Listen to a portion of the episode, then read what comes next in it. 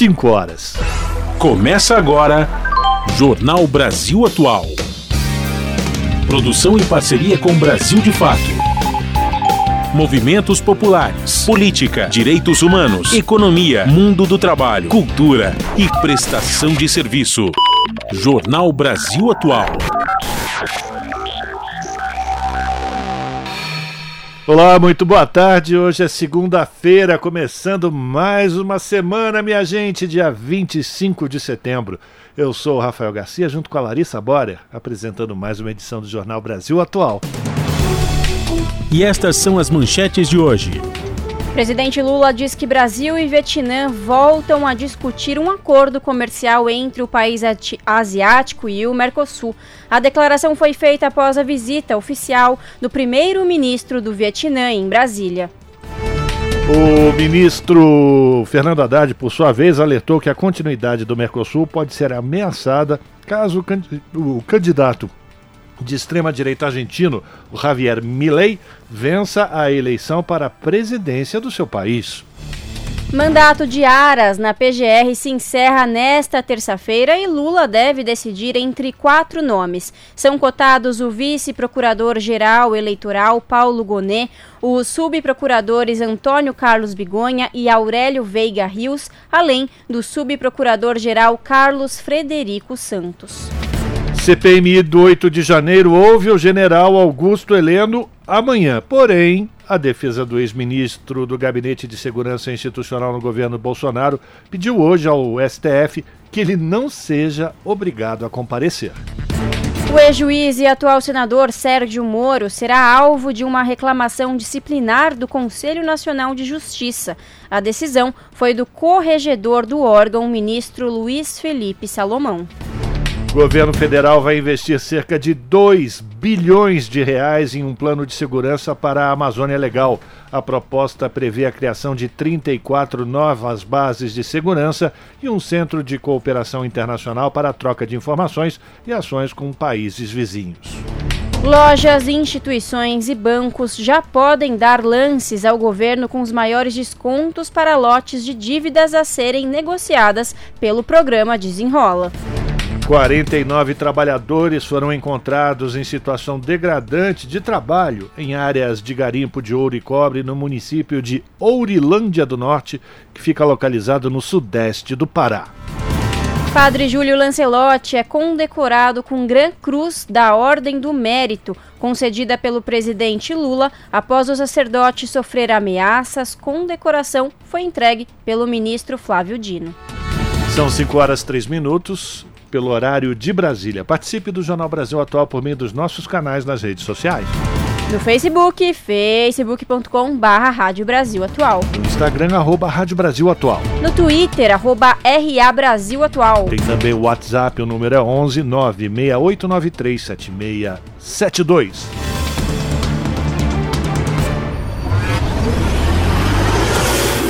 Jornal Brasil Atual, uma parceria com Brasil de Fato na Rádio Brasil Atual. Tempo e temperatura. A tarde desta segunda-feira aqui na capital paulista é de tempo predominantemente nublado e a temperatura continua alta. Os termômetros marcam 26 graus neste momento.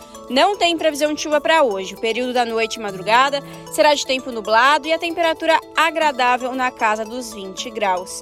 Em Santo André, São Bernardo do Campo e São Caetano do Sul, a tarde desta segunda-feira é de tempo nublado e temperatura agradável. Não está aquele calorão todo não.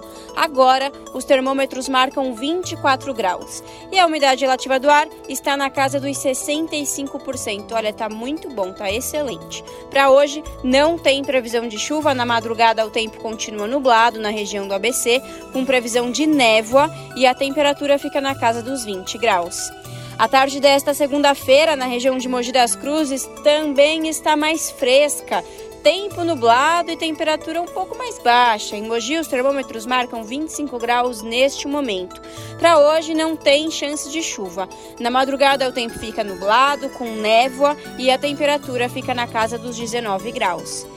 E em Sorocaba, a tarde desta segunda-feira também é de tempo predominantemente nublado e abafado. Neste momento, 32 graus. Não tem previsão de chuva para hoje em Sorocaba. A madrugada será de tempo parcialmente nublado e a temperatura fica na casa dos 21 graus.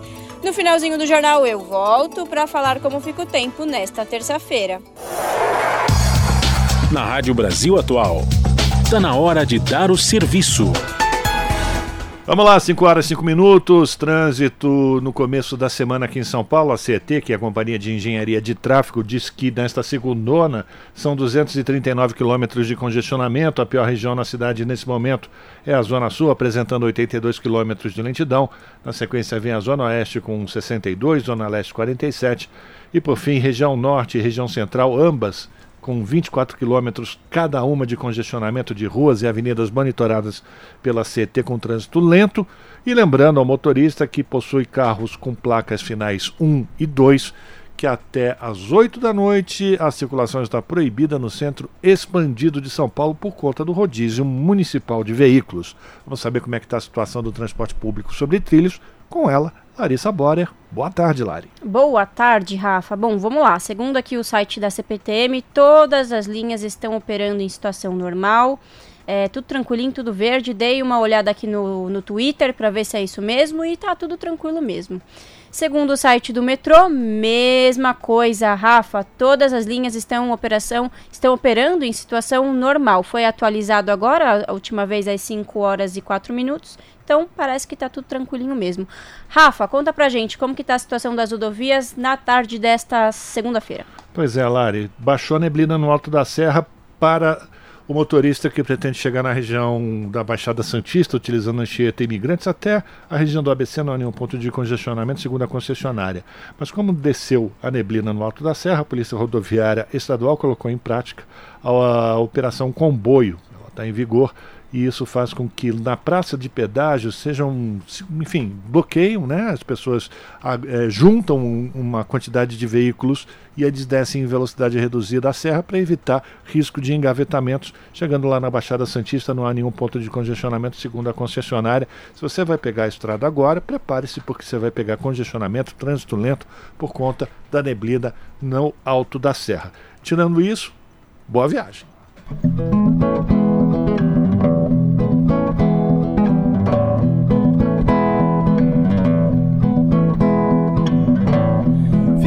Ligado na rádio atento, o tempo todo ligado nela, seja no fone ou pelo radinho. A sintonia é fina, é bela. Rádio Brasil atual. Jornal Brasil Atual. Uma parceria com Brasil de Fato. 5 horas mais 8 minutos presidente Lula disse nesta segunda-feira que Brasil e Vietnã voltaram a discutir um acordo comercial entre o país asiático e o Mercosul, Bloco Econômico Regional Sul-Americano. A declaração foi feita após o presidente Lula receber visita oficial do primeiro-ministro do, do Vietnã no Palácio do Itamaraty, em Brasília. Esta foi a primeira visita de uma alta autoridade vietnamita ao Brasil em 15 anos. Ainda segundo Lula, o ministro das Relações Exteriores, Mauro Vieira, deve viajar à Indonésia em breve para discutir um plano de ação para a cooperação entre o Brasil e o bloco. Também nesta segunda, o ministro da Fazenda, Fernando Haddad, alertou ao, ao, palestrar na Fundação Getúlio Vargas, na capital paulista, que a continuidade do Mercosul pode ser ameaçada caso o candidato de extrema-direita Javier Milei vença a eleição para a presidência da Argentina. Milei foi o candidato mais votado nas eleições primárias argentinas. O candidato tem uma plataforma ultraliberal no campo da economia, em que defende até o fim do Banco Central. O candidato deu declarações também contra a continuidade do Mercosul, bloco de integração regional que reúne como membros Argentina, Brasil, Paraguai e Uruguai, além da Venezuela, que está suspensa. E o Tribunal Superior Eleitoral formou maioria para manter a decisão que, for, que tornou o ex-presidente Jair Bolsonaro inelegível por oito anos. Trata-se de um recurso de Bolsonaro à decisão do TSE de junho deste ano, que o condenou por abuso de poder político e uso indevido dos meios de comunicação, devido a uma reunião realizada com embaixadores no mês de julho do ano passado no Palácio da Alvorada, no qual ele discutiu as urnas eletrônicas. O caso chegou ao Tribunal Superior Eleitoral após um questionamento do PDT. No recurso apresentado ao tribunal, os advogados de Bolsonaro alegaram que houve cerceamento de defesa no julgamento devido à falta de análise de todos os argumentos apresentados pela defesa e à impossibilidade de apresentação de testemunhas. Até o momento, quatro dos sete integrantes do TSE rejeitaram o recurso da defesa. Além do relator Benedito Gonçalves, votaram no mesmo sentido Alexandre de Moraes, André Ramos Tavares e Carmen Lúcia. Faltam os votos de Raul Araújo, Floriano de Azevedo Marques e Nunes Marques. E a delação do tenente-coronel Mauro Cid colocou as Forças Armadas de volta no centro da suspeita sobre um provável plano golpista arquitetado pelo ex-presidente Jair Bolsonaro. Sobre esse assunto, Luana Ibelli, apresentadora do programa Central do Brasil, exibido aqui na TVT, conversou com um pesquisador do Instituto Tricontinental, Jorge Rodrigues. Jorge, Ele avalia que houve, no mínimo, prevaricação. Vamos, vamos acompanhar. Jorge, segundo Mauro Cid, o então comandante da Marinha, o almirante Almir Garnier, ele demonstrou disposição para dar um golpe, mas o comando do Exército não teria aceitado aí o plano. Inclusive, o general teria ameaçado Bolsonaro de prisão. Então, queria te perguntar, dentro das Forças Armadas, existem alguns setores que são mais alinhados com o bolsonarismo e com o golpismo e outros me menos? Como que funciona aí essa questão internamente? Olha, primeiramente eu acho importante a gente partir do, do pressuposto de que as Forças Armadas de fato não são homogêneas, né? não, não existe, elas não são monolíticas no sentido de que não existe divergência de pensamento. Mas alguns processos históricos explicam é, o alinhamento a uma determinada posição e o corporativismo ele, se isso. Então vamos lá. Com a ditadura de 64 houve expurgos nas Forças Armadas, então qualquer pensamento crítico, divergente ao que era né, apregoado pelo processo ditatorial e pelos ditadores na época, eles foram retirados das Forças Armadas de forma literal mesmo. Então você teve esse processo de homogeneização das Forças Armadas, que foi uma política deliberada né, do ponto de vista ideológico. Né? E o corporativismo ele cimenta isso tudo porque ele garante que da, da, do quartel para fora seja uma única voz que fale. Então, o que importa para a gente é menos se todos são bolsonaristas e todos não são, e mais sobre como o corporativismo ele vai fazer com que as forças, enquanto instituição, se comportem. Agora, Jorge, essa, essa divisão você falou que não é homogênea. Será que dá para fazer também uma análise em relação à hierarquia? Será que conforme a patente do militar tem menos ou mais chance desse alinhamento com essas ideias de tomada de poder? Como que você vê isso? Olha, no início do governo, é, lá em 2019, muitos pesquisadores aventaram a hipótese de que as patentes mais baixas seriam mais afeitas é, a encampar o bolsonarismo é, do que os auto-oficiais. Existe um pouco de elitismo também nessa, nessa hipótese. O fato é que a gente não tem dado suficiente para comprovar. O que a história, né, o que o decurso dos últimos quatro anos nos mostra, é que altas patentes estiveram bastante dispostas a encampar o governo, enquanto enquanto funcionários de segundo e terceiro escalão, né, que eu estou falando de almirantes, é, generais, enfim, a gente sabe onde essas figuras estavam, estou falando do Braga Neto, estou falando do Garnier, é, eu estou falando, por exemplo, do, do Bento Albuquerque, que está envolvido no caso das joias, eu estou falando do Coronel Elcio Franco, que na epidemia estava envolvido e é citado no caso das então eu acho que essa divisão ela não, não, tá, não, não existe dado para comprová-la. É pelo contrário, o governo Bolsonaro ele foi muito benéfico financeiramente falando às altas patentes, inclusive em detrimento das baixas patentes, como a gente vê na reforma da Previdência Militar.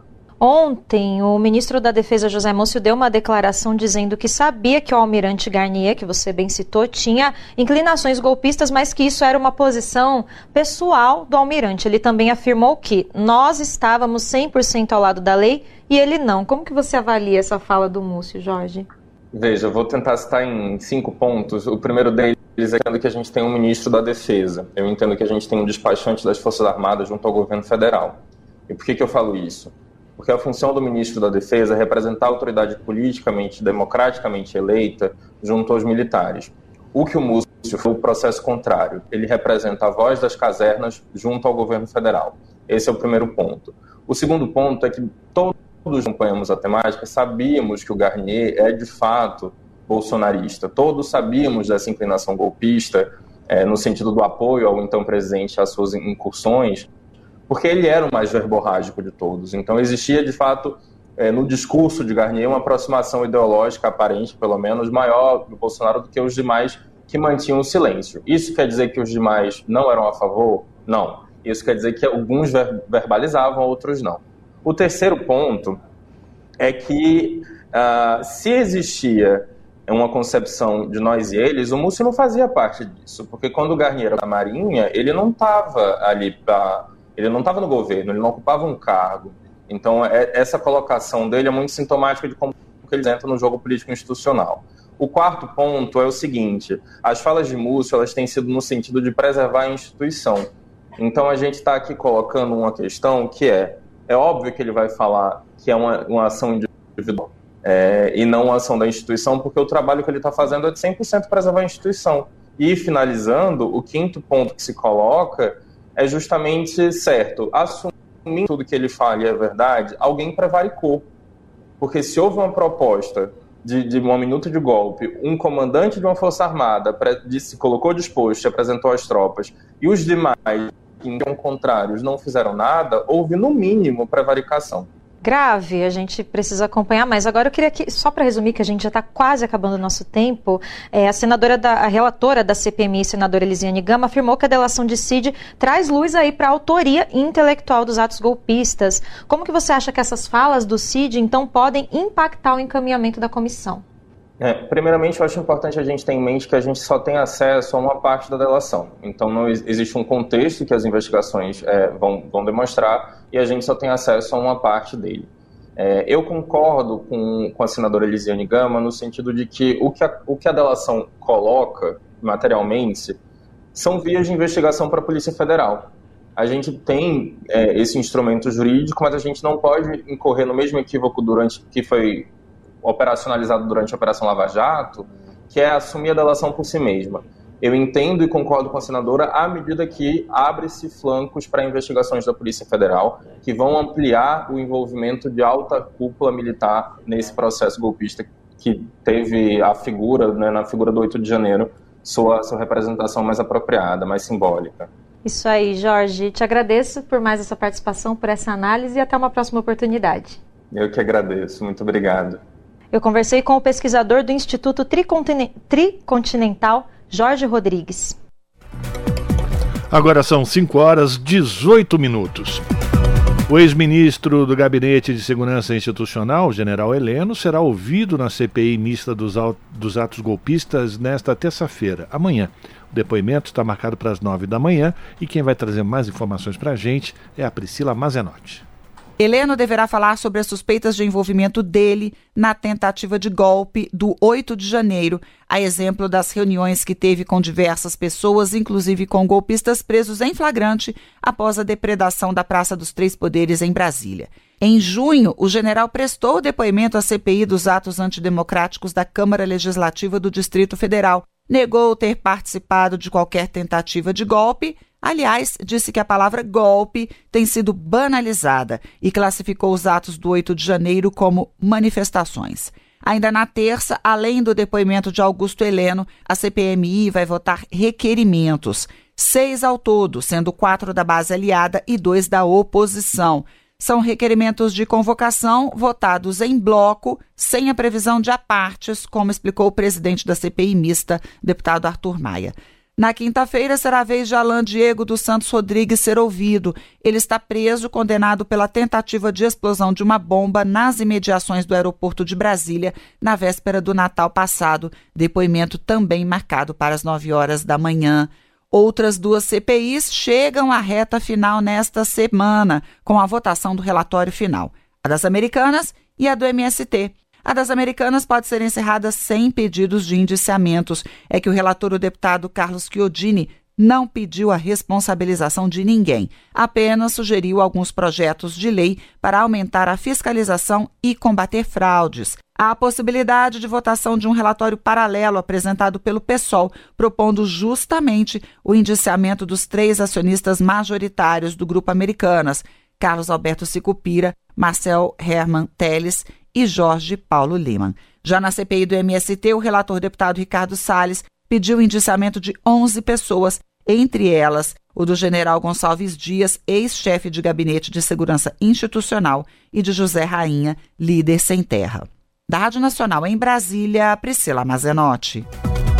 5 horas 20 minutos. E a defesa do general Augusto Heleno pediu nesta segunda-feira ao Supremo Tribunal Federal que ele não seja obrigado a comparecer a depoimento na CPI dos atos golpistas. Segundo a defesa de Heleno, o general foi convocado a depor como testemunha, mas é alvo de acusações nos requerimentos de convocação. A relatoria do pedido ficou com o ministro Cristiano Zanin. A maioria dos ministros do STF tem aceitado, em parte, pedidos das defesas de depoentes para que não compareçam à CPI, permitindo o silêncio dos convocados diante de perguntas que possam incriminá-los, mas mantendo a obrigatoriedade de comparecimento à comissão. Recentemente, no entanto, os ministros André Mendonça e Nunes Marques decidiram liberar depoentes de comparecer à CPI. Nunes Marques permitiu que a ex-subsecretária de Inteligência da, da Segurança Pública do Distrito Federal, Marília Alencar, faltasse à sessão em que seria ouvida. Já o ministro André, Mendonça autorizou o não comparecimento de Osmar Crivellati, ex-ajudante de ordens e atual integrante da equipe de apoio do ex-presidente Jair Bolsonaro. Você está ouvindo Jornal, Jornal Brasil, Brasil Atual. E por determinação do ministro Alexandre de Moraes do Supremo Tribunal Federal, a Polícia Federal prendeu neste sábado Marcos Soares Moreira. Ele já havia sido detido em janeiro por envolvimento nos atos golpistas, mas foi solto em maio.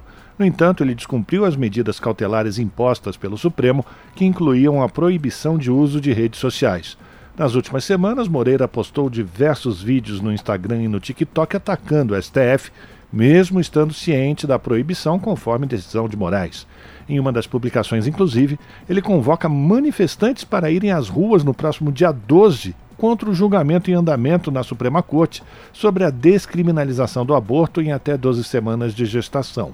Marcos Moreira estava entre os primeiros denunciados e julgados pelos atos antidemocráticos, sendo um dos primeiros sem condenados. Até o momento, a reportagem não havia conseguido o contato com a defesa do Marcos Moreira.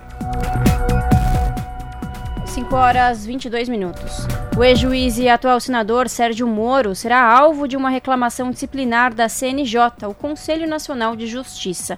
A determinação foi do corregedor do órgão, ministro Luiz Felipe Salomão. Mais detalhes na reportagem de Osama El Gauri. Sérgio Moro e quatro magistrados do Tribunal Regional Federal da Quarta Região, entre eles a juíza federal Gabriela Hart, serão investigados por gestão caótica e violação dos deveres da magistratura. A iniciativa foi de ofício, ou seja, do próprio ministro Salomão, em cima de informações obtidas na 13ª Vara Federal de Curitiba e nos gabinetes dos desembargadores da oitava turma do TRF4. Segundo o relatório, houve má administração no controle dos valores recuperados pela Operação Lava Jato por meio de acordos de colaboração e de leniência, as delações premiadas. Os indícios são de violação dos deveres de transparência, de prudência e de imparcialidade em decisões que autorizaram o repasse de 2 bilhões de reais à Petrobras. De acordo com a decisão do ministro Salomão, as autorizações concedidas entre 2015 e 2019 foram dadas sem obedecer ao devido processo legal, e os valores teriam sido transferidos antes da decisão final da Justiça, relativas às ações penais. Isso em um processo instaurado de ofício, que não incluiu a participação de réus e investigados. Contra Moro ainda pesam indícios de atuação na magistratura com fins político-partidários, o que é vedado pela Constituição Federal e por resolução do Conselho Nacional de Justiça. Além disso, disso, a jurisprudência do CNJ busca impedir que magistrados deixem a carreira para se livrar de eventuais punições administrativas e disciplinares. À época do pedido da sua exoneração, Moro respondia a cerca de 20 procedimentos administrativos no CNJ. Por meio das redes sociais, o senador Sérgio Moro se manifestou sobre a decisão. Ele disse, aspas, no fantástico mundo da corregedoria do CNJ, recuperar dinheiro roubado dos bandidos e devolver à vítima, Petrobras, é crime. Fecha aspas. A assessoria do TRF4 disse que não vai se manifestar sobre o caso. Da Rádio Nacional em Brasília, Osama El Gauri. E agora, no Jornal da Rádio Brasil Atual, vamos conversar com Eduardo Maretti, que é repórter do portal da Rede Brasil Atual, redebrasilatual.com.br. Maretti, bem-vindo, boa tarde, tudo bem? Boa tarde, Larissa, tudo bem? Você, boa tarde, ouvintes. Tô bem também, Marete. Vamos lá. Qual é o destaque do portal da Rede Brasil Atual que você traz hoje para os ouvintes e as ouvintes do jornal para a gente iniciar a semana aí? É, então, Larissa, o Brasil está, principalmente o sistema de justiça do país, numa grande expectativa, né? Porque essa semana é uma semana intensa, né? Amanhã chega ao fim, depois de dois, de, de dois longos mandatos, né? Chega ao fim o mandato do Augusto Aras na Procuradoria-Geral da República, né? Um, procurador-geral que ficou conhecido. Não sei se você, você é muito jovem ainda, mas teve uma época que teve um, um procurador-geral da República que era conhecido como engavetador-geral da República, né? que era o Geraldo Blindeiro. O, Augusto Aras, eu nem sei como classificar, né? Porque ele, na verdade, ele era ele era ele foi, foi assim considerado mais um advogado do, do Jair Bolsonaro do que como como procurador-geral, como chefe do Ministério Público Federal, né?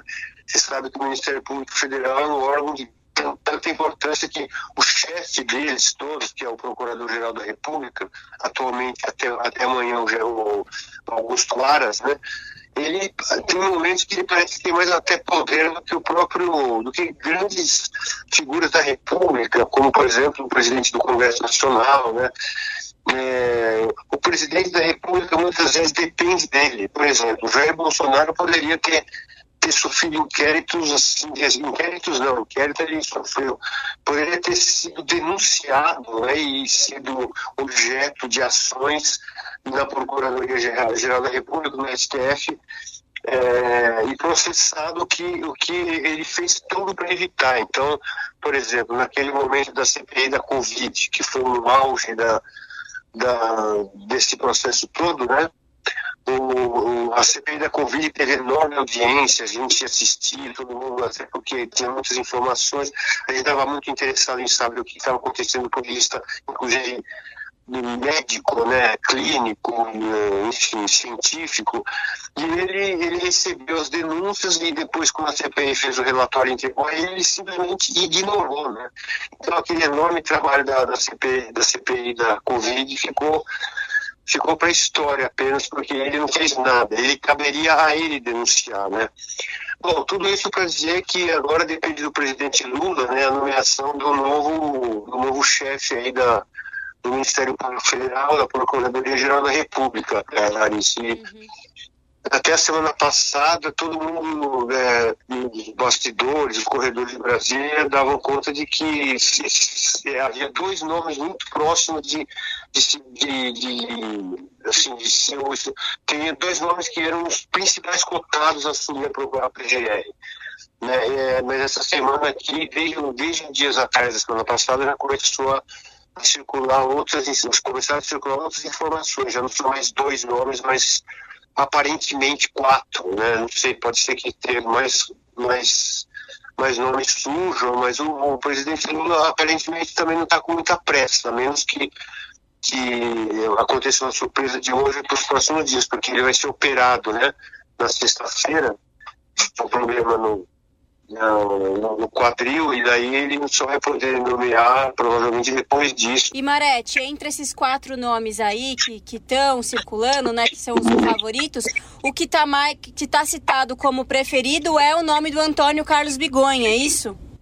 Então, Larissa, não, não, não se sabe. É, o, o, mais, o mais forte candidato até esses dias passados era o Paulo Gonet mesmo, né? Uhum. O Paulo Gonet, ele é, ele é muito próximo do, do, do Alexandre de Moraes e do Gilmar Mendes, aparentemente, o que se, o que se fala, mas parece que mais do Gilmar Mendes mesmo, né? É, e ele é né, uma pessoa que tem uma forte, uma forte presença hoje no meio jurídico, inclusive, porque ele, ele como procurador-geral eleitoral recentemente, né, nesse julgamento aí do, do, do, Bolsonaro, ele foi o. ele fez um, parecer. E, e, é curioso, né? Porque ele foi indicado ao. ele foi indicado como vice-procurador-geral eleitoral pelo, Bolso, pelo, pelo, pelo Augusto Aras, né? E daí ele foi parar lá no Ministério Público Eleitoral e lá ele foi acabar, acabou se incumbindo de, de fazer o devastador parecer contra o Bolsonaro no processo que no Tribunal Superior Eleitoral levou o Bolsonaro à inelegibilidade por oito anos, entendeu? Então, ele ganhou muita, muita credibilidade junto a setores do governo Lula, aliados do Lula, porque é, muita gente não esperava que ele fizesse um relatório tão realmente acabou assim com qualquer tipo de expectativa bolsonarista de que ele pudesse assim, passar o pano, como se diz, né? E daí o Bolsonaro acabou caçado, né? E ele era, o, no caso ali, o, o, a gente tem aqueles filmes de justiça, tem o acusador e o advogado. Ele era o acusador do Bolsonaro. Então, depois dele veio o Bigonha, realmente, como você falou, né? O Antônio Carlos Bigonha, ele é ele, ele, ele, é citado como sendo preferido de, de setores do PT muito ali próximos do, do, do, presidente Lula, mas o Lula se sabe, né? O próprio PT tem algumas alas, né? Tem a chamada ala mais pragmática, tem a ala mais assim próxima à militância. O Bigon ele é considerado uma pessoa bastante progressista, né? E tem posições muito muito próximas assim da, da, da dos movimentos sociais e, e, aí, aí mas é, tem determinados setores que prefeririam alguém como como Gonet, né? Alguém mais mais equidistante de todos os lados justamente para não gerar buchicho, falação enfim, é, esses dois eram considerados os mais cotados até dias atrás, mas aí apareceram outros dois, que é o Aurélio Virgínio Veiga Rios, né, que é um é também um procurador-geral da República, é, um, é também um, um subprocurador, né? E como subprocurador ele também é de, é de uma ala de uma ala progressista da, do Ministério Público. E por último, pelo menos até o momento, tem o, o atual subprocurador né, geral da República, que é o Carlos Frederico Santos, que também tem a favor de si um momento de atuação importante, né? Que ele foi o acusador, aí, o promotor, né, o procurador responsável pela acusação do, dos réus da Lava Jato que começaram a ser julgados aí na semana passada, né? Mas é Não. isso então, né? Os próximos passos é o presidente Luiz Inácio Lula da Silva tem, tem que se decidir, depois isso passa para o Senado para ser aprovado, mas enquanto nada disso acontece, já que o Augusto Aras termina o mandato dele amanhã, quem, quem fica, quem assume é a subprocuradora Eliseta, é isso?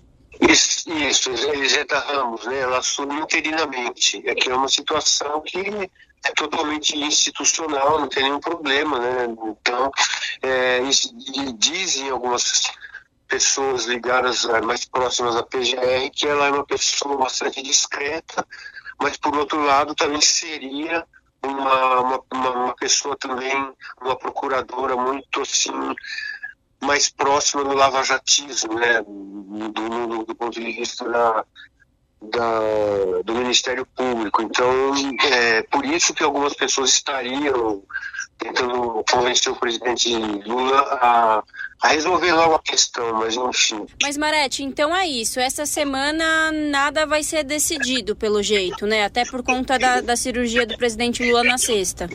Então, Larissa, hoje é segunda-feira, né? Você sabe que em Brasília tem aquela que tudo pode acontecer, inclusive nada, né? Então Então pode ser que o Lula já tenha decidido e que ele, de uma hora para outra ele venha e anuncie o nome, né? Mas eu, eu acho que é difícil prever no, na medida em que não tem nenhum analista que eu vi cravar é, vai ser decidido essa semana. Eu acho que pode ser, pode não ser também, entendeu? E não se sabe também se o Lula já decidiu é, ou se ele está realmente estudando caso a caso, porque é muito importante, né? Como eu falei no início, o PGR ele é um cara, ele é uma pessoa que pode decidir muita coisa, né? Então tudo vai depender aí do, do que o Lula está pensando. Né? Uma coisa que eu esqueci de falar nesse que é considerado foi considerado favorito, agora não é mais muito, né? É, porque parece que é favorito agora é o Gomes mesmo, mas o, o Antônio Carlos Bigué, ele é músico, viu? É, você sabia disso? É compositor, já teve disco, CD lançado, é, foi, enfim, interpretado até por, pelo Dori Caymmi, é curioso isso, é um músico, um músico que virou virou o cara da área da procuradoria. Nossa, realmente, uma curiosidade tanto aí, né, Marete? É. Mas tá aí, para conferir na íntegra essa reportagem e ter acesso a muitos outros conteúdos, é só entrar no site do portal, redebrasilatual.com.br. Eduardo, muito obrigada, até a próxima e uma boa semana para você. Para você também, Larissa, um abraço a todos. Falamos aqui com o repórter Eduardo Marete no jornal Brasil Atual. São 5 horas e 36 minutos agora e a Controladoria Geral da União divulgou o resultado de auditorias feitas no pagamento de benefícios criados pelo governo de Jair Bolsonaro. Foram encontradas diversas irregularidades pela CGU que chegam a quase 2 bilhões de reais. Mais detalhes com Gésio Passos.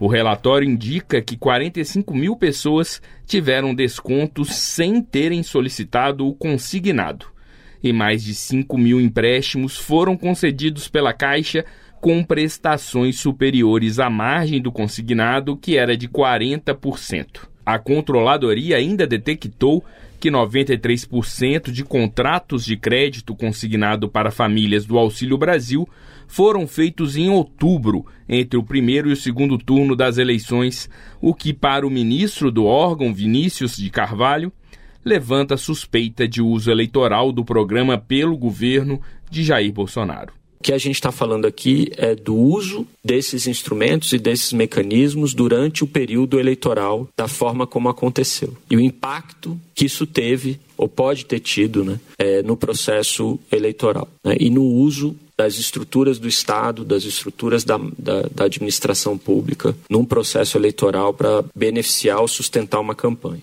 A controladoria encaminhou essas suspeitas de uso indevido para a Justiça Eleitoral. A auditoria indica ainda que a regulamentação desse consignado por parte do antigo Ministério da Cidadania não teve embasamento em estudos e análises, o que levou à aplicação de uma alta taxa de juros de 3,5% ao mês, cerca de 50% ao ano, conforme explica o ministro Vinícius de Carvalho que os juros cobrados das pessoas beneficiárias do Auxílio Brasil, ou seja, pessoas vulnerabilizadas do ponto de vista de renda, no mínimo, foram significativamente maiores do que os juros aplicados e cobrados de outras pessoas que podem fazer crédito consignado. É, no caso de servidores públicos, você tem juros anuais na média de 22,82%, e no caso dos beneficiários do, do Auxílio Brasil, os juros né, 51,11%. Com a mudança do governo no começo do ano, o programa Auxílio Brasil foi extinto e foi relançado o programa Bolsa Família com valor de 600 reais por família, mais adicionais por dependentes. No redesenho do Bolsa Família, o governo decidiu que não seria mais autorizado empréstimo consignado a partir do benefício. Em março, os empréstimos foram suspensos pelos bancos e os descontos só ocorrem hoje para os beneficiários que contrataram crédito consignado antes desse período. O ministro da CGU ainda divulgou dados sobre irregularidades encontradas nos auxílios para caminhoneiros e taxistas no ano passado. Vinícius de Carvalho explica a situação encontrada. Vamos ouvir. Do ponto de vista dos outros auxílios, do caminhoneiro e do taxista, eu acho que o que mais surpreende é a porcentagem, a quantidade de pessoas que não mereciam, não estavam aptas a receber aqueles auxílios e receberam aqueles auxílios. Né? No caso do auxílio taxista, por exemplo, 78% das pessoas que receberam aquele auxílio não deveriam ter recebido. E também todos esses concentrados durante ali o período eleitoral, agosto, setembro e outubro. Os auxílios para taxista e caminhoneiro foram criados no ano passado por Jair Bolsonaro como benefício emergencial para combater o aumento dos preços dos combustíveis. Os auxílios foram pagos em seis parcelas mensais de mil reais. A CGU também informou que será feita apuração de responsabilidade dos desvios acometidos, além do envio das auditorias para que o TSE analise a influência no período eleitoral. Em nota, a Caixa informou que está em colaboração permanente com órgãos de controle. O Banco Público reforçou que não compactua com práticas ilegais, tendo determinado apuração interna sobre os fatos relacionados ao consignado do Auxílio Brasil. Entramos em contato com a assessoria do ex-presidente Jair Bolsonaro, mas não tivemos retorno até o fechamento da reportagem. Da Rádio Nacional em Brasília, Gésio Passos. Você está ouvindo? Jornal Brasil Atual. Uma parceria com Brasil de Fato. 5 horas 40 minutos. Lei sancionada busca valorizar profissionais da educação. A repórter Silvia Munhato tem os detalhes foi sancionada a lei que cria a política de bem-estar, saúde e qualidade de vida no trabalho e valorização dos profissionais de educação. A lei determina a elaboração de planos governamentais, que serão obrigatórios para o sistema público e optativos para as instituições privadas. Os documentos devem prever ações de atenção à saúde integral e de prevenção de doenças no ambiente educacional, além de estimular práticas que promovam o bem-estar no trabalho de maneira sustentável, humanizada e duradoura. A relatora do texto na Câmara foi a deputada Tabata Amaral, do PSB de São Paulo, que apresentou seu voto em 2021. A literatura especializada aponta níveis altos de estresse dos professores e demais profissionais da educação, com repercussão na saúde e na capacidade laboral, majorando o absenteísmo, a falta do empregado ao trabalho e o presenteísmo. O empregado comparece, mas apresenta baixo desempenho por problemas físicos ou emocionais. Não se trata aqui de apontar culpados ou puni-los, mas de se promover uma política de qualidade de vida que tenha o condão de engajar os trabalhadores. A União, os estados e os municípios terão um prazo de um ano para elaborar seus planos governamentais. A ideia é reduzir as faltas ao trabalho, melhorar o desempenho dos profissionais, promover a formação continuada dos trabalhadores da educação e dar ênfase à saúde integral. Os planos deverão ter indicadores de gestão e instrumentos de avaliação das metas. As avaliações terão de ser publicadas anualmente ao final da gestão do chefe do Poder Executivo. Da Rádio Câmara de Brasília, Silvia Minhato. 5 horas e 42 minutos, ainda sobre esse assunto, a saúde dos professores a saúde mental, a prevenção à violência e o mundo digital foram foco da terceira audiência da Comissão de Educação no Senado sobre a meta número 7 do Plano Nacional de Educação. Os especialistas apontaram que o plano da próxima década terá de encarar novas realidades, como a chamada eco-ansiedade e a inteligência artificial. Os detalhes com Marcela Diniz. O Plano Nacional de Educação de 2014 traçou 20 metas para serem cumpridas em uma década e o prazo termina no ano que vem. Uma das metas, a de número 7, é aumentar o Índice de Desenvolvimento da Educação Básica, IDEB, indicador usado para medir a qualidade da educação infantil e dos ensinos fundamental e médio.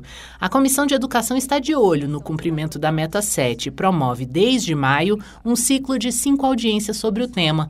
No terceiro debate, o foco recaiu sobre questões de saúde mental, prevenção à violência e o mundo digital.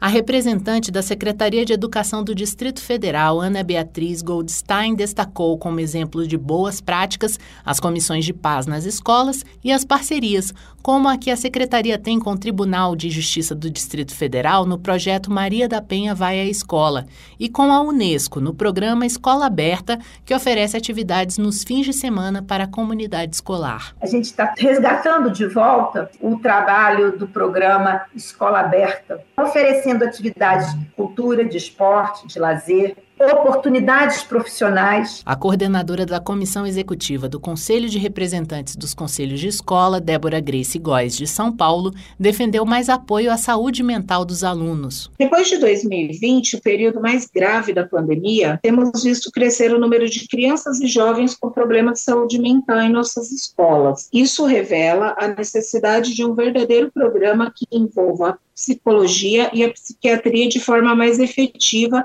na educação. Para a presidente da Associação pela Saúde Emocional, Juliana Fleury, a presença de psicólogos nas escolas é importante, mas a promoção da saúde mental no ambiente escolar deve envolver ações para o desenvolvimento de habilidades socioemocionais que ajudem as crianças e os jovens a lidar com questões como a depressão e a ansiedade, agravadas por cenários contemporâneos desafiadores, como o da emergência climática. Hoje, com as questões climáticas né, que estão batendo a porta das crianças, a gente está estudando já eco-ansiedade, como que a gente fortalece indivíduos e os ambientes. Não tem como hoje falar de saúde mental sem falar dos determinantes sociais e econômicos. Outro aspecto determinante para uma educação básica conectada com a realidade contemporânea é o do avanço da inteligência artificial. Como lembrou Elizabeth Guedes, presidente da Associação Nacional das Universidades Particulares, entidade que idealizou a rede Mondó, que atua junto a escolas do arquipélago do Marajó, no Pará sabíamos que viria a disrupção, mas não sabíamos que a inteligência artificial ia invadir a nossa vida de forma tão proeminente. Então, é preciso que o sistema educacional brasileiro, e eu estou falando aí das nossas instituições de ensino superior, a Secretaria de Regulação e do INEP, sejam desafiados a se movimentarem em relação a esse novo Brasil. A senadora Damares Alves, do Republicanos do Distrito Federal, é a relatora da avaliação do cumprimento da meta 7 do PNE. As conclusões e recomendações que serão feitas ao final do ciclo de debates servirão de subsídio para o plano da próxima década. Eu vim da educação básica, eu vim da sala de aula, vim da educação infantil. E como eu gostaria de estar numa sala de aula agora? Meu fronte é outro, mas eu estou aqui para fazer essa discussão e já contribuindo para a construção do PNE. O próximo debate sobre a meta 7 do Plano Nacional de Educação será no dia 6 de outubro. Da Rádio Senado, Marcela Diniz. E lei sancionada propõe capacitação de professores para detectar a violência sofrida por crianças e adolescentes. A repórter Carla Alessandra tem os detalhes. Deputados e senadores voltam a acompanhar com atenção a questão da demarcação das terras indígenas na próxima quarta-feira. Após decidir que não há marco temporal para a demarcação, o Supremo Tribunal Federal retoma o assunto para discutir se haverá compensação para os prejudicados pela decisão. E a Comissão de Constituição e Justiça do Senado discute projeto já aprovado na Câmara que busca limitar a demarcação às terras ocupadas por indígenas em 5 de outubro de 1988, data da promulgação da Constituição. Para o senador Randolph Rodrigues, da Rede do Amapá, não faz mais sentido discutir o projeto de lei. Diante disso, qualquer debate infraconstitucional de leis alterando o chamado ou instituindo o chamado marco eh, temporal é inconstitucional em si. Mas o deputado Pedro Lupion, do PP do Paraná, coordenador da Frente Parlamentar da Agropecuária, disse que a bancada vai lutar pela aprovação de normas sobre o marco temporal a Frente Parlamentar da Agropecuária vai aprovar o marco temporal no Senado e nós vamos correr com a PEC na Câmara, a PEC no Senado, para nós darmos segurança jurídica para os produtores rurais. O que o STF está fazendo é criar uma barbárie no campo, insegurança jurídica total. Na Câmara, são 11 propostas de emenda à Constituição sobre a demarcação de terras indígenas. Lupion diz que a bancada também vai atuar em paralelo pela indenização dos produtores que tiverem que deixar terras demarcadas. Segundo ele, o conflito envolve 22% do território. A decisão do STF foi tomada a partir de conflito em Santa Catarina, envolvendo agricultores e os indígenas Xokleng, mas deve afetar 80 casos semelhantes e mais de 300 processos de demarcação.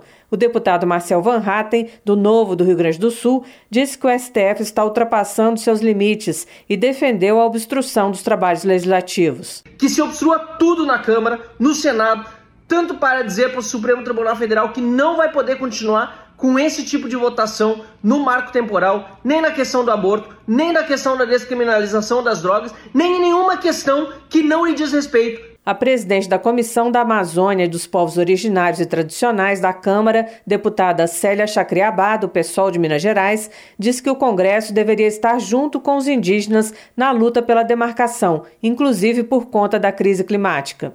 A demarcação dos territórios indígenas significa a solução número um para barrar a crise climática. Eu tenho dito que o problema da humanidade é destemperança. A cada dia a humanidade está com o coração mais gelado, mas ao mesmo tempo o planeta está cada dia mais aquecido. Nós temos um compromisso importante de desaquecer o planeta para aquecer o coração. A questão da indenização dos prejudicados pela decisão foi levantada pelo ministro Alexandre de Moraes, que defendeu que ela deve ser uma condição para as demarcações. A Articulação dos Povos Indígenas do Brasil, a PIB, afirma que isso poderia atrasar as demarcações por questões orçamentárias. O ministro Cristiano Zanin teria se colocado contra condicionar a demarcação ao pagamento prévio. A APIB também questiona a argumentação do ministro Dias Toffoli, favorável ao aproveitamento de recursos hídricos, orgânicos e minerais em terras indígenas. Segundo a APIB, estudos mostram que existem 1.692 sobreposições de fazendas em terras indígenas, o que representaria 1,18 milhão de hectares, a maioria em territórios pendentes de demarcação. Da Rádio Câmara de Brasília, Silvia Minhato. São 5 horas e 50 minutos e o ministro dos Direitos Humanos e Cidadania, Silvio Almeida, acionou a Advocacia Geral da União contra deputados do Partido Liberal, os deputados Nicolas Ferreira e Felipe Barros. Ele pede que sejam tomadas providências criminais, cíveis e administrativas depois que os dois divulgaram vídeos com informações falsas sobre a liberação pelo governo Lula de banheiro unissex no Brasil. Os detalhes com a repórter Priscila Mazenotti. O ministro argumenta que os parlamentares distorceram completamente uma resolução do Conselho Nacional dos Direitos das Pessoas LGBTQIA, com recomendações para essa parcela da população. No ofício, Silvio Almeida reforça que o Conselho é um órgão autônomo e que nem ele e nem o presidente Lula tiveram qualquer produção ou influência na elaboração da resolução. E explica que, além da resolução publicada no último dia 19 não ser vinculante, nem de banheiro unissex ela trata. Ela estabelece parâmetros para o acesso de LGBTQIA, nos sistemas e instituições de ensino e fala claramente em sempre que possível instalação de banheiros de uso individual independente de gênero, além dos já existentes masculinos e femininos nos espaços públicos. Para o ministro, os comentários dos deputados foram ofensivos e têm o objetivo de provocar o pânico moral e expor as pessoas LGBTQIA, ao ódio e à repulsa social provocadas pelo preconceito e pela discriminação. Pelo Twitter, Silvio Almeida complementou que ainda serão tomadas providências contra outros propagadores de fake news, citando indiretamente o senador Sérgio Moro e o ex-deputado estadual por São Paulo, Arthur Duval, que teve o mandato cassado em maio após dizer que as mulheres ucranianas são fáceis porque são pobres. Também pelo Twitter, Nicolas Ferreira rebateu, acusou o ministro de não condenar as propagandas de esquerda e complementou: o teatro agrada a bolha, mas não muda a hipocrisia atrás da cortina. Já Felipe Barros ainda não se pronunciou sobre o assunto. Da Rádio Nacional em Brasília, Priscila Mazenotti. 5 horas e 53 minutos. E o secretário executivo do Ministério da Justiça e Segurança Pública, Ricardo Capelli, afirmou hoje que o governo vai investir cerca de 2 bilhões de reais em um plano de segurança para a Amazônia Legal. A proposta prevê a criação de 34 novas bases de segurança, implantação de um centro de comando da Força Nacional de Segurança e um centro de cooperação internacional para troca de informações e ações com os países vizinhos. Capelli representou o ministro Flávio Dino na abertura da Semana de Segurança Cidadã e Justiça, evento realizado em parceria com o Banco Interamericano de Desenvolvimento e o governo da Bahia. O objetivo é comemorar a semana que termina no dia 29 com um compartilhamento de experiências de boas práticas e projetos na área de segurança pública da América Latina e do Caribe. O representante do BID no Brasil, Morgan Doyle, disse que um estudo do banco apontou que a criminalidade e a violência representam cerca de 3,5% do produto interno bruto do país. Doyle disse que a instituição vai lançar uma plataforma com mais de 700 projetos e experiência exitosas na área de segurança em temas como violência infanto-juvenil, contra a mulher, justiça penal, entre outros. E a União terá de prestar esclarecimentos ao Supremo Tribunal Federal sobre a implementação das medidas de proteção e contenção da crise sanitária do povo Yanomami. Isso inclui informações sobre o esquema logístico, desintrusão e proteção da saúde dos indígenas da região. A determinação foi feita pelo ministro Luiz Roberto Barroso, atendendo a um pedido da APIB, que é a Articulação dos Povos Indígenas do Brasil. A PIB alega que as autoridades federais estão descumprindo as determinações emanadas da Suprema Corte, que resultaram de uma arguição de descumprimento de preceito fundamental. A organização argumenta, por exemplo, que falta articulação entre órgãos, entidades e ministérios, que as Forças Armadas estão atuando de forma deficiente na região e que o fechamento do espaço aéreo e as operações de combate ao garimpo ilegal não foram suficientes. Segundo a PIB, o garimpo na terra Yanomami aumentou 4% de janeiro a junho deste ano. Você está ouvindo? Jornal Brasil Atual, uma parceria com Brasil de Fato. 5 horas e 55 minutos. Padre Júlio recebe medalha Ordem do Mérito do Ministério da Justiça. Ele dedicou a homenagem às pessoas em situação de rua. Mais detalhes na reportagem de Sayonara Moreno. Um reconhecimento pela luta por justiça social e direitos das pessoas em situação de rua. É o que motivou a entrega da medalha da Ordem do Mérito Nacional do Ministério da Justiça no grau de Gran Cruz ao padre Júlio Lancelotti neste domingo. Em cerimônia na Capela São Judas Tadeu, bairro da Mooca, em São Paulo, o ministro da Justiça Flávio Dino homenageou o padre Júlio e citou a passagem bíblica que diz: só a paz se há justiça. Dino agradeceu pelos serviços humanitários prestados e disse que as ações do Padre Júlio colaboram também para a segurança pública. É um trabalho de justiça e um trabalho de segurança pública, ao contrário do que dizem, porque só existe segurança pública quando há plenitude de direitos para todos. Não há possibilidade de nós termos segurança na sociedade apenas com a ideia de que a polícia vai resolver tudo. Não vai. Por isso, esse trabalho do padre Júlio Lancelotti tem tudo a ver com aquilo que nós acreditamos no governo, nos vários ministérios. O padre Júlio Lancelotti dedicou a homenagem às pessoas em situação de rua e ao trabalho da arquidiocese disse que recebe a medalha com humildade e destacou que, além de esperar por políticas públicas de atenção aos direitos humanos, é preciso que cada pessoa também tenha um olhar de solidariedade. Nessa emergência climática que nós estamos vivendo, todos nós podemos oferecer água, afeto, partilhar alimento, partilhar o olhar, partilhar carinho com os irmãos e as irmãs em situação de rua.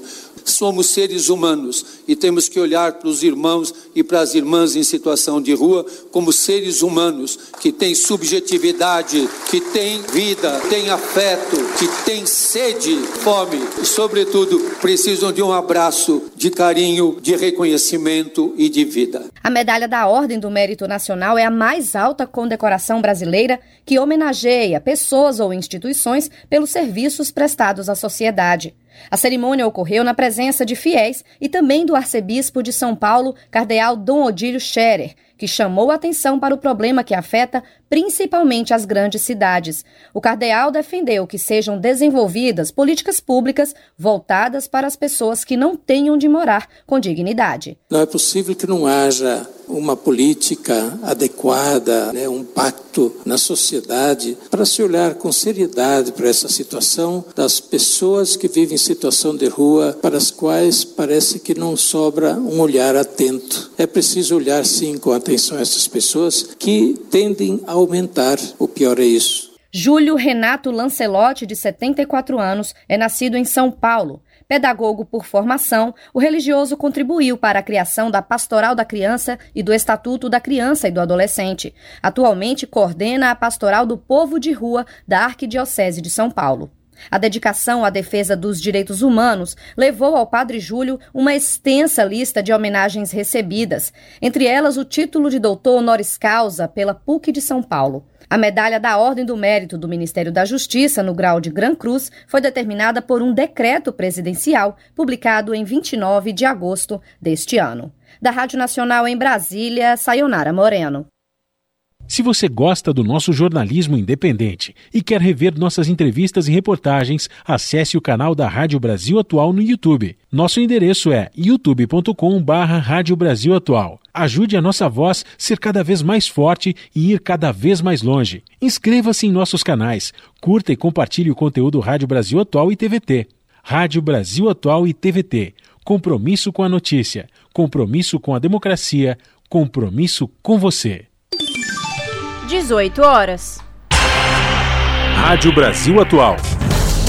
Para sugestões e comentários, entre em contato conosco por e-mail redação@jornalbrasilatual.com.br ou WhatsApp DDD 11 96893 7672. Acompanhe a nossa programação também pelo site redebrasilatual.com.br.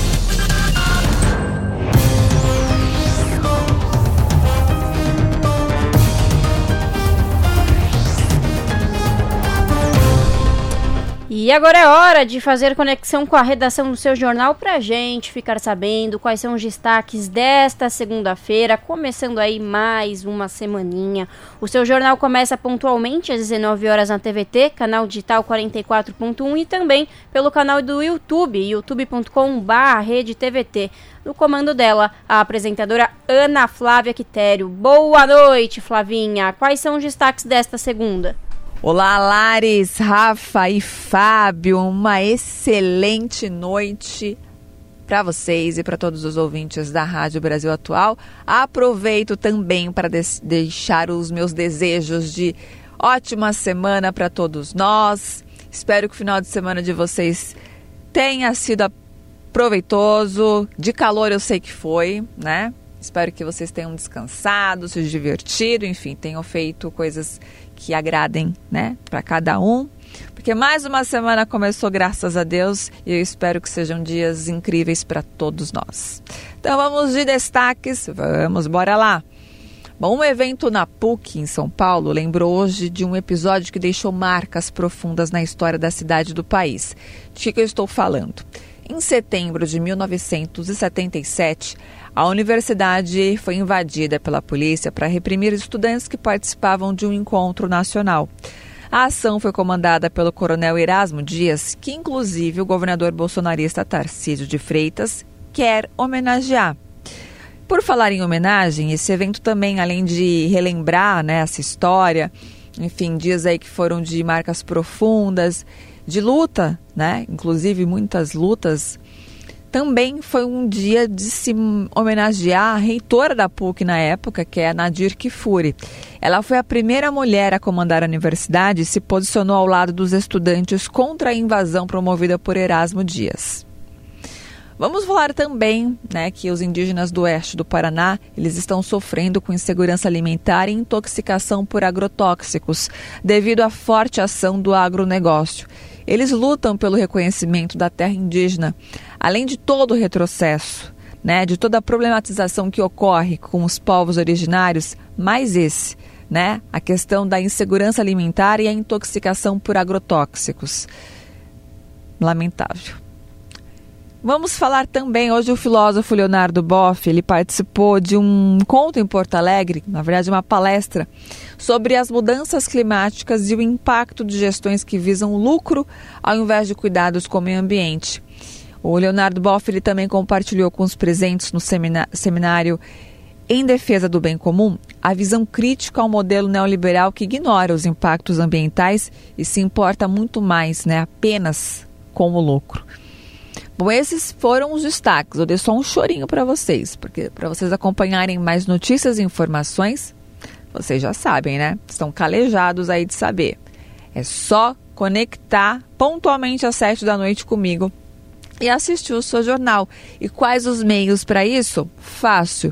youtube.com barra RedeTVT, pelo canal 44.1 UHF, né, antena digital, e também para quem mora na região do Grande ABC, quem tem a Claro TV, canal 512, 7 horas, vai me assistir e ficar bem informado aí com todas as notícias e informações que as outras emissoras, ó, não dão, hein? Vale a dica.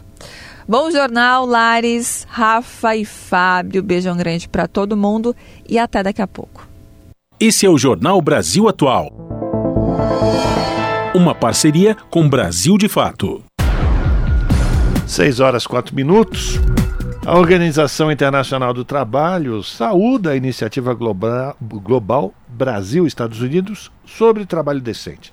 O acordo assinado na semana passada, durante a semana de alto nível da Assembleia Geral da ONU, fortalece direitos dos trabalhadores e a parceria prevê melhores condições laborais, proteção aos empregados perante novas tecnologias e o combate à, à discriminação. Da ONU News em Nova York, informações com Felipe de Carvalho. Nas margens da Assembleia Geral da ONU, Brasil e Estados Unidos firmaram um acordo para promover o trabalho decente. A parceria Brasil-Estados Unidos para os Direitos dos Trabalhadores foi firmada na quarta-feira pelos presidentes brasileiro Luiz Inácio Lula da Silva e sua contraparte americana, Joseph Biden. O objetivo é garantir condições de trabalho seguras e justas, assegurar que novas tecnologias, como inteligência artificial, beneficiem os trabalhadores e eliminar a discriminação no local de trabalho. A parceria pretende também apoiar uma transição para energia limpa que leve em conta os direitos dos empregados. O diretor do escritório da Organização Internacional do Trabalho, OIT, para o Brasil, Vinícius Pinheiro, conversou com a ONU News e explicou os principais eixos da nova parceria. É uma parceria que trata tanto de problemas estruturais no mercado de trabalho, como, por exemplo, o combate ao trabalho infantil, o combate ao trabalho escravo e a promoção do trabalho decente, quanto problemas é, mais modernos, né, relacionados, por exemplo, à transição para a economia limpa, né, para a economia verde, é, a questão do enfrentamento da, do trabalho em plataformas. Segundo Pinheiro, a iniciativa também traz mecanismos para enfrentar a discriminação no mercado de trabalho e a inclusão de contingentes excluídos. Ele afirmou que um dos resultados esperados é o desenvolvimento de cadeias produtivas sustentáveis. Além disso, espera-se que o termo trabalho decente ganhe espaço no topo da agenda mundial. No evento de assinatura do acordo, o presidente americano afirmou que os lucros recordes das corporações devem significar contratos recordes para os trabalhadores do sindicato. Já o presidente brasileiro disse que vai atuar para que todos os governantes do mundo aceitem o protocolo, porque todos os seres humanos, homens ou mulheres, negros ou brancos, têm direito ao trabalho decente. A OIT afirma que o trabalho decente pode construir vidas melhores, economias melhores e sociedades melhores. Da ONU News em Nova York, Felipe de Carvalho. 18 horas mais 7 minutos. 49 trabalhadores foram encontrados em situação degradante de trabalho em áreas de garimpo de ouro e cobre, no município de Ourilândia do Norte, sudeste do Pará. Agentes da Polícia Federal, em parceria com o Ministério Público do Trabalho, identificaram um trabalho escravo contemporâneo, extração ilegal de minérios e crimes ambientais. Ao todo, foram fiscalizados sete alvos. Em três deles, a situação era semelhante. Trabalhadores estavam abrigados em barracos de lona, cobertos com palha, chão batido, sem paredes ou qualquer proteção contra o tempo ou animais peçonhentos. Durante a operação foram fechados cinco garimpos de ouro e cinco de cobre e o dono de um deles foi preso em flagrante. Esta é a segunda operação da PF no município de Ourilândia do Norte, que teve o sistema de abastecimento de água comprometido em razão da poluição do rio Águas Claras. Desde o início do ano de 2019, a fazenda alvo da operação estava sendo explorada ilegalmente por garimpeiros. Uma das áreas de atividade ilegal estava a pouco mais de um quilômetro da terra indígena Caiapó. 6 horas 8 minutos e infelizmente a gente continua falando sobre violência. Pelo menos 40 pessoas morreram neste mês de setembro durante confrontos com forças de segurança pública na Bahia. Quem traz mais informações para a gente, da Agência Nacional, é Renato Ribeiro. Os dados foram apurados por veículos de imprensa locais. Na última sexta-feira, seis pessoas foram mortas durante operação integrada no bairro de Águas Claras, em Salvador. Entre elas, segundo a Polícia Civil do Estado, duas lideranças do tráfico de drogas na região. Na madrugada de sábado, outros cinco suspeitos morreram em confronto com policiais militares na cidade de Crisópolis.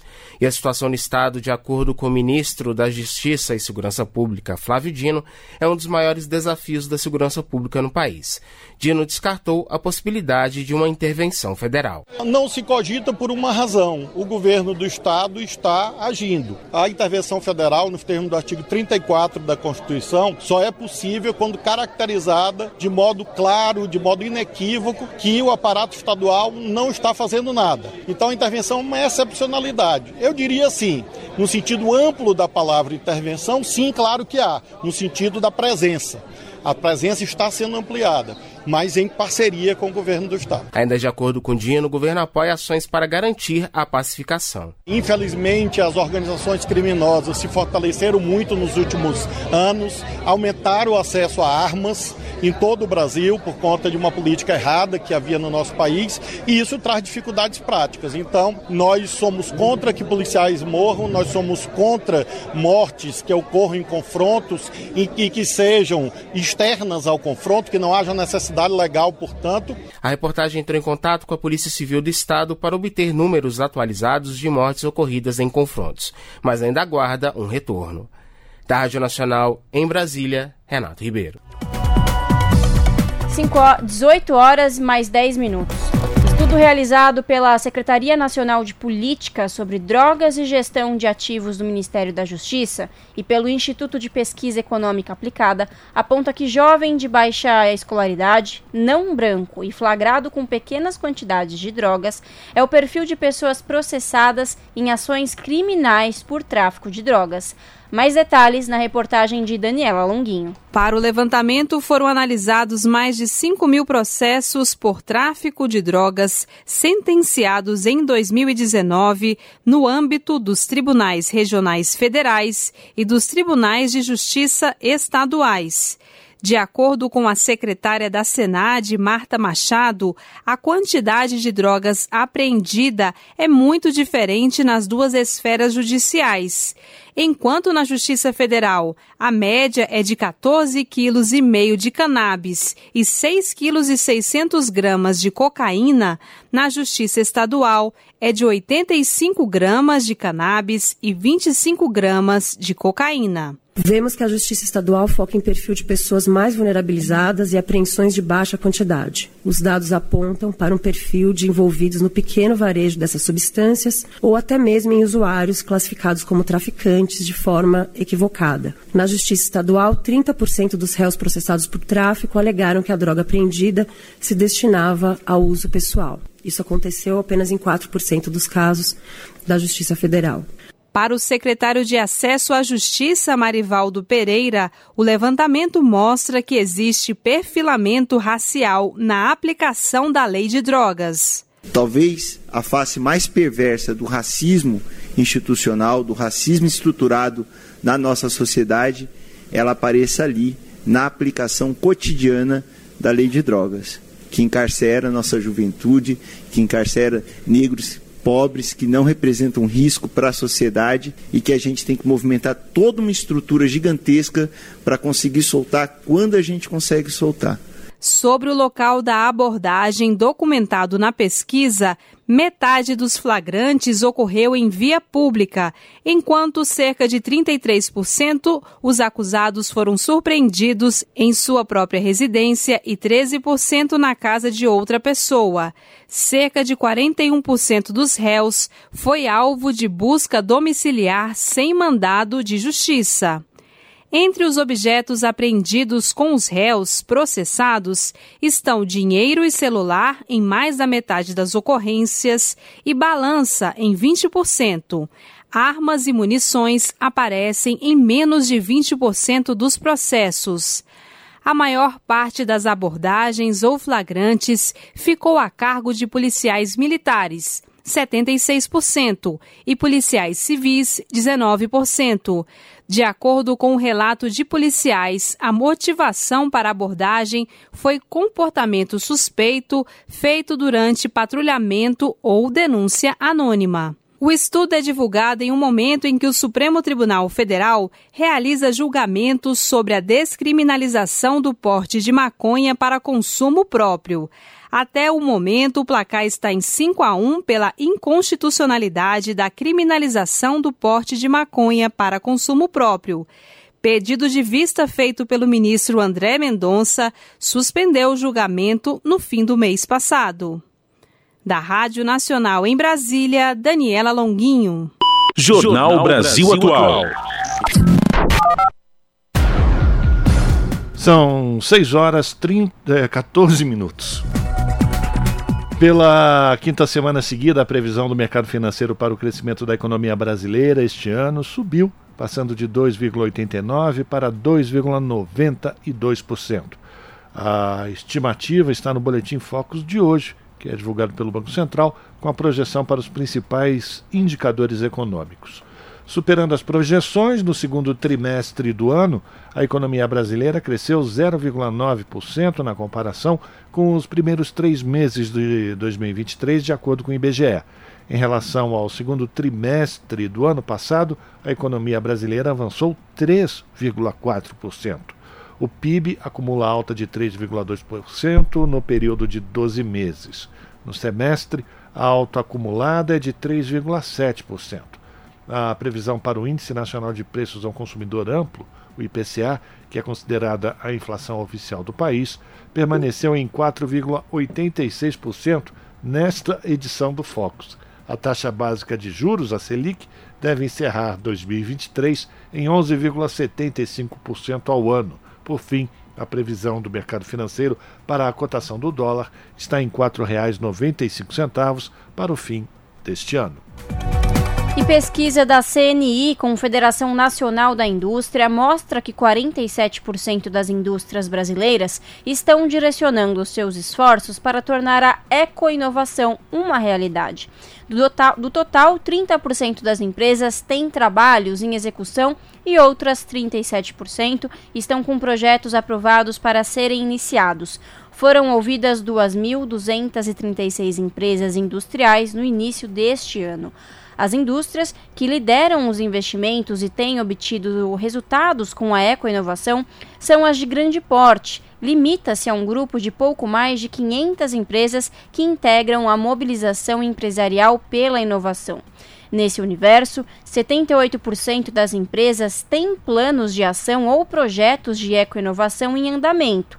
Outros 7% têm projetos aprovados, mas não iniciados. 9% estão em fase de estudos e 5% não realizam nenhuma ação na área.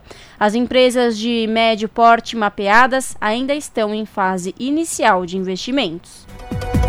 6 horas 17 minutos e a partir de hoje até a próxima quarta-feira, lojas, instituições e bancos podem dar lances ao governo com os maiores descontos para lotes de dívidas a serem negociadas pelo programa Desenrola. Os detalhes na reportagem de Sayonara Moreno. O governo quer entregar os lotes de dívidas negativadas em bancos, de contas de água ou luz, no varejo ou na educação, para que pessoas que ganham até dois salários mínimos ou que fazem parte do CAD único do governo federal negociem suas dívidas. Os pacotes com as dívidas a serem leiloados estão organizados por setores, como serviços financeiros, comércio varejista, eletricidade, telecomunicações, educação, saneamento, micro e pequenas empresas, entre outros. Além disso, ficam divididos pelo ano da dívida adquirida, indo de 2019 até 2022. Apesar de leiloados em lotes, os descontos que as empresas ou instituições devem oferecer serão em lances individuais sobre o valor de cada dívida, considerando o desconto mínimo de cada lote. Segundo o Ministério da Justiça, as dívidas com grandes descontos podem ser pagas à vista ou parceladas com garantia do governo. No primeiro momento, as dívidas a serem negociadas são a de valor atualizado de até 5 mil reais, que somam quase 80 bilhões de reais. Depois, as negociações passam para as que vão de 5 mil a 20 mil reais, que passam dos 160 bilhões. Quem deve mais de 20 mil reais não pode negociar por meio do desenrola. O acesso da população ao programa Desenrola deve ficar disponível a partir da primeira semana de outubro. Para isso, devem ser lançados o site e o aplicativo para os interessados negociarem suas dívidas com descontos e pagar à vista ou em até 60 parcelas, com juros de 1,99% ao mês. Mas para ter acesso à plataforma, vai ser preciso ter cadastro no gov.br em contas prata e ouro. Da Rádio Nacional em Brasília, Sayonara Moreno. Você está ouvindo Jornal, Jornal Brasil, Brasil Atual. Fiocruz lança a plataforma de dados climáticos, ambientais e de saúde. Segundo a fundação, o SIDAX Clima é uma mega estrutura para estudo sobre a interação entre saúde e clima, com dados que, em conjunto, vão responder questões científicas inéditas relacionando as duas áreas. A reportagem é de Fabiana Sampaio. Financiado pela Fundação Wellcome Trust do Reino Unido, o projeto vai investigar nos próximos anos os efeitos do clima e do ambiente na saúde da população brasileira. O coordenador do SIDAX, Maurício Barreto, ressalta que a plataforma vai se somar a todo o conhecimento e ideias que vêm sendo desenvolvidas pelo Centro de Integração de Dados e Conhecimentos para a Saúde da Fiocruz Bahia. Ele não é é, só novo, não é uma, é uma adição né, àquilo que já existe e isso é importante. Tanto em termos da estrutura de dados, como a, a, a, dos focos que o, o, o SIDAX vem dando. Então, nós temos certeza que nosso interesse em continuar estudando questões das desigualdades, né, questões do impacto de políticas sociais, eh, nós vamos e impactos do sistema de saúde, né, nós vamos é, relacionar isso agora com uma nova dimensão que é a questão climática. A coordenadora geral de Vigilância em Saúde Ambiental do Ministério da Saúde, Agnes Soares, lembra que o Brasil vai sediar a COP30 em 2025 e afirma que o SIDAX Clima vai auxiliar a pasta na elaboração de um plano sólido para ajudar nas decisões relativas à saúde da população e redução das desigualdades que são produzidas ou intensificadas pelas mudanças climáticas. E o grande desafio é, que enfrentamos como setor saúde é de como proteger os mais vulneráveis e como o setor saúde pode garantir esse compromisso de construir sistemas de saúde que sejam resilientes ao clima, sustentáveis e equitativos, mas também melhorar a ação adaptativa contra esses riscos para a saúde que são sensíveis ao clima e por isso mesmo melhorar o financiamento desses sistemas e de forma que sejam resilientes, de baixas emissões de carbono, sustentáveis e equitativos. O Brasil tem um comitê interministerial sobre mudanças do clima e crescimento verde que conta com a participação de 18 ministérios. O comitê vai elaborar um novo plano setorial de adaptação às mudanças climáticas que deverá ser desenvolvido até o final do próximo ano. Da Rádio Nacional no Rio de Janeiro, Fabiana Sampaio.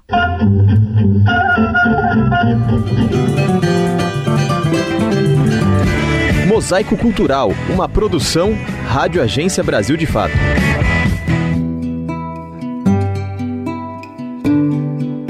Dos mais antigos templos católicos de Minas Gerais está em fase final de restauração. A Igreja Matriz de Nossa Senhora da Piedade, no distrito de Piedade de Paraupeba, cidade de Brumadinho, em Minas Gerais, passa por uma grande reforma desde 2018. A igreja é considerada o maior símbolo histórico-cultural do município, abrigando uma arquitetura colonial setecentista, como afirma Geraldo Alcir Guimarães, do Conselho de Reforma da Igreja. É uma obra barroca, é uma obra de aleijadinho, né? Você, pode ir lá para você ver que a, as imagens são todas de, de obra de aleijadinho.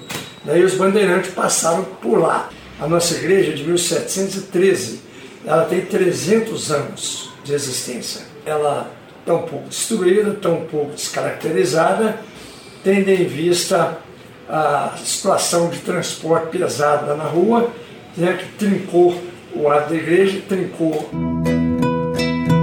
O projeto de restauro foi dividido em três etapas. A restauração estrutural e a restauração arquitetônica já realizadas e a restauração das peças sacras, intitulada Finalização de Elemento Artístico. Uma equipe composta por arquitetos, historiadores, museólogos e arquivistas elabora desde o croqui dos altares até a catalogação de todas as peças, tudo com o acompanhamento de perto dos fiéis. Gorete Gabriche coordenadora do Memorial da Arquidiocese de Belo Horizonte, explica o processo. É uma comunidade muito é, cuidadosa e eles têm muito medo assim de das imagens saírem, eles não deixam, tá? Quando a gente manda algum restaurador, igual nós fizemos orçamentos e tudo para eles, eles não aceitaram dos os restauradores que teriam que levar as imagens para o ateliê só aceitaram o, o restaurador que pudesse montar o ateliê na própria comunidade, para poder eles acompanhar o restauro. Os deputados estaduais Leleco do PT e João Vitor Xavier do Cidadania apresentaram um projeto de lei que reconhece a relevância da igreja para o patrimônio histórico mineiro, no sentido de apoiar que futuras ações de preservação sejam facilitadas na audiência, a falta de transparência no uso da verba também foi criticada. O parlamentar Leleco destaca a situação. É importante que a gente continue a fiscalizar os gastos para que esta obra se conclua e que a gente possa ter com transparência onde é que cada recurso destinado pela prefeitura ou aquele arrecadado também por forma da lei das empresas foram empregados. E é por isso que nós também pedimos o Ministério Público que atue na fiscalização. Em audiência pública realizada na Assembleia Legislativa de Minas, em 18 de julho, a comunidade criticou o atraso de mais de um ano para que a verba fosse anunciada. Nas primeiras etapas da obra, foram gastos cerca de 2,5 milhões de reais, sendo 469 mil financiados pelo Fundo Municipal de Patrimônio e 2 milhões de reais captados pela Lei Rouanet. Segundo o anúncio da Prefeitura de Brumadinho, a última etapa deve ser facilitada pelos cofres municipais. Da Rádio Brasil de Fato, com reportagem de Rafaela Dota de Minas Gerais. Locução Daniel Lamir. 6 horas 26 minutos e o Ministério de Minas e Energia avalia que o horário de verão ainda não é necessário neste ano. Quem vai trazer mais informações para a gente é o Matson Euler. Segundo o operador nacional do sistema elétrico, os níveis de energia armazenada nos reservatórios devem se manter acima de 70% em setembro em quatro regiões: Sul, Norte, Sudeste e Centro-Oeste, o que representa estabilidade no sistema. E o operador ressalta que o período tipicamente seco está próximo do seu encerramento. O horário de verão foi instituído no Brasil em 1931 pelo então presidente Getúlio Vargas e adotado em caráter permanente a partir de 2008. O adiantamento do relógio em uma hora entre os meses de outubro e fevereiro tinha por objetivo reduzir o consumo de energia elétrica durante o período de pico, que costumava ser em torno das seis da tarde, e trazer economia de energia com maior utilização da iluminação natural. No entanto, nos últimos anos, o Ministério de Minas e Energia constatou mudanças no horário de pico, com maior consumo de energia no período da tarde, principalmente por causa da intensificação do uso de aparelhos de ar-condicionado. Em 2019, o horário de verão foi extinto pelo governo federal, com base em estudos que apontaram a pouca efetividade na economia energética. Também pesou na decisão do governo, na época, estudos da área da saúde sobre os impactos da mudança no relógio biológico das pessoas.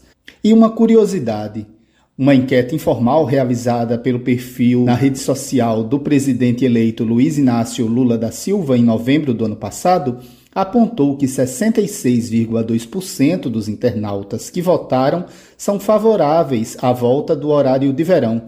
Já 33,8% responderam que são contra. 2,3 milhões de pessoas participaram da votação. Da Rádio Nacional em São Luís, Madison Euler. Na Rádio Brasil Atual. Tempo e temperatura. Na capital paulista, a terça-feira segue quente e abafada. Dia de sol, temperatura alta e não tem chance de chuva, com máxima de 36 graus e mínima de 19 graus. Nas regiões de Santo André, São Bernardo do Campo e São Caetano do Sul, tempo quente também. A terça-feira será de tempo ensolarado, limpo e abafado, sem chance de chuva. E a temperatura continua alta, com máxima de 33 graus e mínima de 19 graus. Em Mogi das Cruzes, mesma coisa. Terça-feira continua com temperatura alta, tempo abafado e sem chance de chuva. A máxima de, será de 34 graus e a mínima de 19 graus. E em Sorocaba, nada diferente, dia extremamente quente. A terça-feira será de temperatura alta, tempo limpo, ensolarado e seco. E não tem previsão de chuva, com máxima de 36 graus e mínima de 20 graus. Larissa Borer, Rádio Brasil Atual. A gente vai terminando mais uma edição do Jornal Brasil Atual, que teve trabalhos técnicos de Fábio Balbini. Na apresentação, Larissa Borer e eu, Rafael Garcia. Você fica agora com o papo com Zé Trajano às sete da noite pela TVT e pelo canal da Rede TVT no YouTube, youtube.com.br RedeTVT, você também acompanha o seu jornal. A todos e todas que nos acompanharam, um ótimo final de segunda-feira, desejando que vocês fiquem bem e convidando vocês para participar amanhã, mais uma vez, a partir das 5 da tarde, do Jornal Brasil Atual. Até lá!